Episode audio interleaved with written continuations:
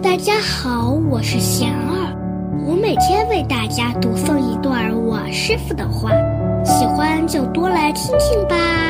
收获的含义，我师傅说，所谓收获，不能仅仅以物质来衡量。一个人若能多想着大众的福祉，也必将为自己积累福。